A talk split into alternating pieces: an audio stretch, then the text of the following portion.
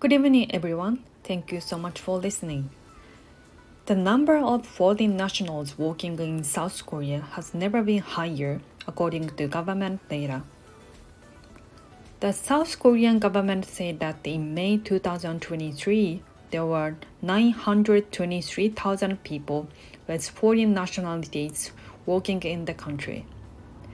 That's an increase of 10% from 2022.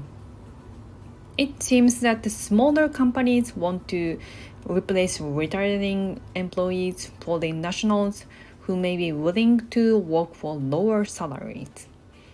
In connection with this, the employment rate for new graduates attending four year universities in South Korea has been only 60% to 65% for the past five years you had a hard time getting into a smaller company, you might end up working until midnight.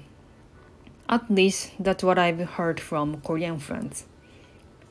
Why is it so bleak? They have been studying diligently since birth, yet there is a, still a struggle to find a job. It shouldn't be like this.